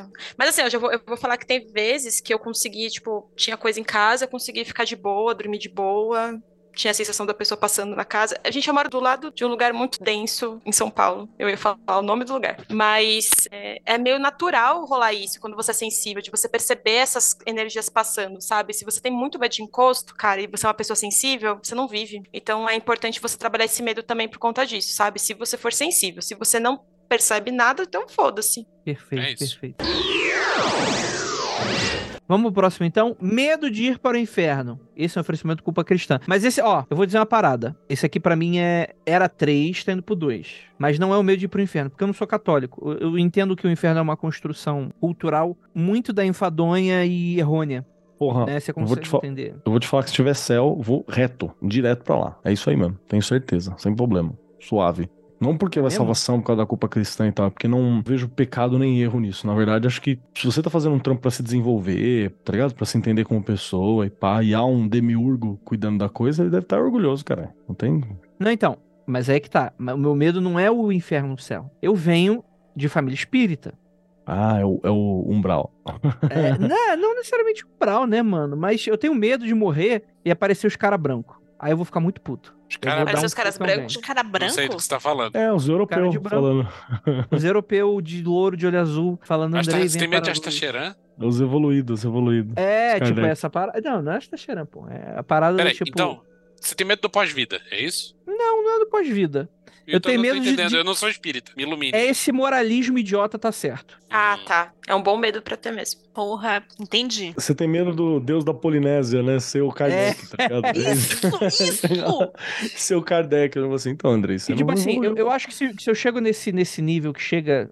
Tem essa cena ali, tipo, eu lá no- na lama do umbral e tal, aí aparece os caras de luz que querendo ajudar. Eu acho que eu falo assim, porra, obrigado. Não tem, não tem a terceira opção que eu simplesmente deixo de existir, não, sem, sem precisar vir de novo. Prefiro não participar disso. Isso tá mais parecido comigo. É tipo, eu tenho muito mais. Não chega a ser medo, mas receio, tipo assim, de morrer e falar assim: muito bem, agora você chegou na segunda fase. Eu digo, puta que pariu, mano. Descansa quando? E tipo assim, é só mais do mesmo. É só fazer aquele feitiço do Liber X- XYZ lá, que você reencarna no corpo de outra pessoa. Então, é pra isso aí que você não vai passar por esse processo. É só mais, tipo assim, não, não, não termina esta bosta em nenhum momento. É isso. Perfeito, perfeito, perfeito. Só pra constar que o meu medo disso aí é zero também. Cara, eu fui criada evangélica e eu tive muito medo por um tempo. Eu, quando eu era criança, eu não tinha medo de ir pro inferno, eu tinha medo de ver o demônio. Aí, por algum motivo, isso passou, né? Pois estamos aqui hoje. Mas eu acho que eu perdi. ele, né? Agora a gente tá fazendo outras coisas com ele. Mas, assim, eu não tenho medo de ir pro inferno, mas eu tenho um pouco de medo de. Aí eu acho que é um medo que não é tão esotérico assim. É, sabe o medo da morte, no momento da morte? Não é um bem um Hum. medo, é mais um. Cara, eu não faço ideia do que vai ser isso. E aquela coisa meio Hum. excitante e assustadora ao mesmo tempo, sabe? Eu tenho esse medinho, assim. Entendi. Todo mundo com medo de pau duro. Entendi. Eu entendo, eu não, tenho- eu entendo, eu entendo mesmo. Eu Tenho entendo medo de mesmo. morrer antes da minha mãe. Nossa, é um- é. É um Só medo pra não foda. deixar a véia triste, o resto eu tô tranquilo. Olha isso aí. Deveria ser um crime o filho morrer antes dos pais. Toca a música, sacanagem. Vamos lá. É, agora, Energia lá em cima. o medo que aqui ele é muito plausível, inclusive. O último medo aqui, medo da perseguição religiosa. Ah, Essa sim. bate. Aí sim. E, inclusive, passei por isso recentemente. Olha De uma aí, maneira que eu não tava esperando. compartilha. É, eu, eu acho que, tipo assim, um cara falar merda pra mim, ou qualquer merda assim, é, é muito difícil, mas estando frequentando. Eu não, eu não vou dar muitos detalhes porque eu ainda não falei isso abertamente pro público, né? Mas talvez no final eu, eu fale. Da- da- daqui a alguns meses eu vou falar de um processo que eu tô passando. Mas que eu estava eh, paramentado. E eu esqueci de tirar. E eu saí pra rua. E na hora foi um negócio muito engraçado, assim, que eu. Ih, caralho. Esqueci. Aí eu tirei rapidinho assim, olhei pros lados e eu falei, cara, por que que eu, tipo, tô agi- a- agi desse jeito, saca? Nesse sentido de. É... E, pô, é muito óbvio por quê, né? Porque esse medo é, é, é talvez de todos Esse é esses real. últimos aqui, é o mais plausível, real e que acontece, né? E sei lá, talvez um dia eu, eu vá pra casa assim, só pra desafiar isso. Ó, e é um medo sábio, né? É um medo físico mesmo, né? É um medo sábio. Esse eu tenho também, cara, porque, assim, aqui eu tô em, tô em diversos locais públicos, né? Então é uma parada que, que eu fico meio preocupado. Fico meio preocupado. Então eu fico, caraca, né? Que perseguição de preconceito. Você que nunca sofreu preconceito aí, parabéns, tá? É isso aí. É, olha só que legal a tua parte. Mas o foda do preconceito é que você é julgado sem que ninguém te conhece. Você não, não é o Andrei que tá sendo julgado. Ele tá, ele tá sofrendo ele individualmente um estigma que é um pressuposto geral, né? Que não é uma realidade a maioria das vezes. Então é um pressuposto geral. Então o foda é que você tá sendo julgado por isso. Uma coisa que às, às vezes não é. Você só tá, tá, sendo lido assim e tá sofrendo a consequência disso. Ninguém nem te conhece. E, e isso é o, é o mais pesado, né? Que a gente fala, caralho, não me deu nem chance de falar, não me deu nem chance de ouvir, tá fazendo uma leitura desse jeito, né? Puta, eu sou um indivíduo. É isso que mata a, quando você fala sobre qualquer julgamento preconceituoso desse tipo. Então, e é um, a gente tá no Brasil, né, cara? A gente não tá no Brasil 2019, né? No Brasil 2020, mas a gente tá no Brasil ainda, né? Ainda é Brasil, né? É, existe essa contradição muito forte, que o cristão, é, principalmente no Brasil, acima de tudo, é alguém que não segue os ensinamentos de Cristo. Pelo contrário, Uhum, ele é o oposto. Ele é o, ele é o satanismo que ele, que ele acha que tá combatendo. sim. Ele é o próprio satanismo. É, você tem frases maravilhosas, tipo assim, não, o que é que eu, eu acho incrível? É, não, eu não, eu não odeio o homossexual, eu odeio a prática. Você define o cara pela prática, né? E você fala assim, não, eu não odeio a pessoa, eu odeio a prática. Cara, é de uma, é de uma hipocrisia, assim, sabe? Você tá criando um, um laço no cara, você tá criando a porra de um, de, um, de, um, de um rótulo, e aí você fala assim, não, não é você. E distribuindo pros outros, né? não. É, cara. eu acho cara... ruim o que você tá fazendo. Foda-se, meu Foda-se, irmão. mano. Enfia no teu cu. É, E eu acho que você tá fazendo também. Eu acho ruim. Infelizmente tem que conviver com você, né? É, a Nandinha, que é uma defensora do, do Thiago Santinelli, né, atualmente, ela deu, ele é um cara que de vez em quando mostra um pouco dessas bobeiras, assim, que, o- que a gente ouve, né? Ele tá torcendo pro cristão entender o que, que é que ele tá querendo dizer. Então é bizarro, cara. É bizarro mesmo. Isso aqui é um medo real, válido. Esse é real. Eu, eu marco aí uma bolinha nesse, porque eu não tô em religião de matriz africana, sou homem branco, cis, hétero. É muito mais light pra mim. Uhum. Mas ainda assim, eu tô ligado que a gente tá no Brasil que é foda. E eu tenho medo pelos outros. E se Sim. eu com 1,80m compartilhando parte do que o Vinícius compartilha, que dirá as, as meninas. Tipo, as Uhum. meninas. Tipo, a Carol, a Lívia, a Nandinha, que ainda é pequenininha, né? Tipo assim, se o medo que eu senti foi um, o que vocês sentem vai ser outro, Uhum. né? Vai Sim. ser de Certeza. maior potencialidade, né? Então é foda. Foda, milhaça. Eu tenho um certo medo disso aqui, sim. É, eu tenho as minhas práticas que não são da bruxaria, né, que é da Jurema, então tem toda a questão do paramento aí que o Andrei estava falando. Evito de usar em determinados contextos, evito de falar sobre isso no trabalho, inclusive. Eu tenho algumas tatuagens, eu tenho questões de linguagem é, e percebi que as pessoas começaram a notar que eu me envolvo de certa forma com alguma coisa esotérica. Então, como uma boa bruxa, aprendi a subverter o negócio, né? Então é muito mais fácil você entrar na onda e aí você muda de alguma forma a forma como as pessoas estão te olhando, né? E aí, de vez de você virar a bruxa, a pessoa que pratica coisas estranhas, sei lá como que eles veem isso, porque o lugar que eu trabalho é bem cafoninha, né? O que que eu fiz? Eu virei a jovem mística. Então, nossa, Carol, ai, o meu signo é tal. Será que vai dar certo com o meu namorado que é de um signo tal? Então, você, eu criei toda esse, essa estética em torno aí da, do- desse- das minhas tatuagens, da forma como eu falo às vezes, pra me proteger, né, dessa perseguição religiosa, porque é, ainda em entrevista nesse emprego eu tipo, fizeram umas perguntas que são bastante cristãs, assim. Então, assim, é uma coisa que você precisa ficar de olho, sabe? E nos contextos civis da vida, você precisa ficar de olho nisso. Outra forma Três, de você de dar cinco. escambau é dizer que é. Ah, não, eu sou metaleiro. Metaleiro. É porque, assim, eu tenho umas tatuagens, tipo, símbolos de Júpiter, tá ligado? Tipo, É, a é pessoa de que já banda. viu. É coisa de banda. Vou falar que é de alguma banda, eu, eu vou É? mesmo. Da próxima vez vai ser isso. Eu acho que nas vezes em, em que eu poderia ter sofrido alguma coisa, ou até sofri uma questão de microagressão e tal, esse tipo de coisa nunca foi nada. Não, já teve coisa bem física, assim. Eu a- acho que o meu. o- a, a minha postura sempre foi usar aquilo como uma armadura, entendeu? Então você acha que eu sou bruxa, não mexe comigo, Isso. Desse jeitinho. Entendeu? Normalmente eu não sou bem nego. louca. Não mexe Bem comigo, eu sou bem louca. É exatamente, é exatamente esse o, o raciocínio que eu, que eu usava. Então, tipo assim, se você me chama disso, eu pego do que você está me chamando e uso como uma armadura. Mas perceba que isso é uma armadura para tentar defender um núcleo macio e fofinho que sou eu. Perfeito.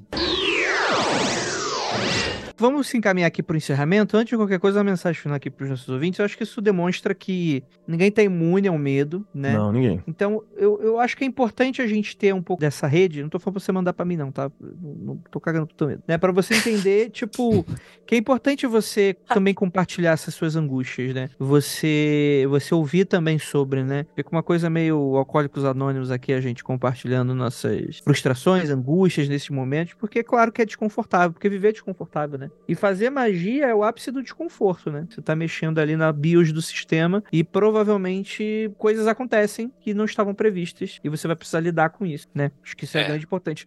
Mas é importante lidar com isso com sabedoria, entendendo que nada disso é um fim do mundo e que tudo isso pode ser ultrapassado. E aí, às vezes, até, talvez você não admita isso agora, mas olhando para um passado, você vai, em algum momento, você vai entender que, é, talvez eu tive que passar por aquilo para ser uma outra pessoa hoje. Então, acho que é essa a mensagem final para nosso E ouvinte. quanto mais você tá mexendo na BIOS, mais complicado é de resolver o BO, né? Perfeito. Uma coisa é você instalar um driver errado e ter que atualizar. Outra coisa é você ter que fazer uma atualização de firmware na placa-mãe. Isso, mexeram com o engenheiro, deram, deram uma metáfora Não, que o engenheiro nem sou gosta. engenheiro disso. Para com isso. É mexer com JavaScript. Enfim, vamos.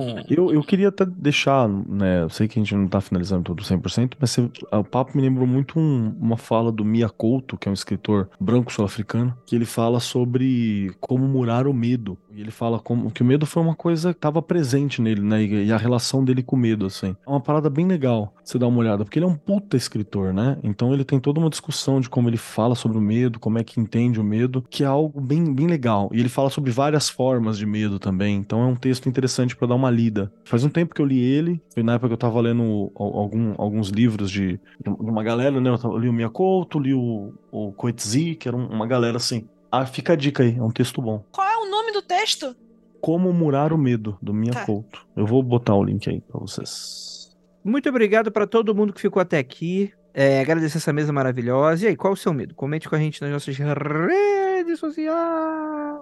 E aquilo, ósculo no bode, praise the sun para todos vocês.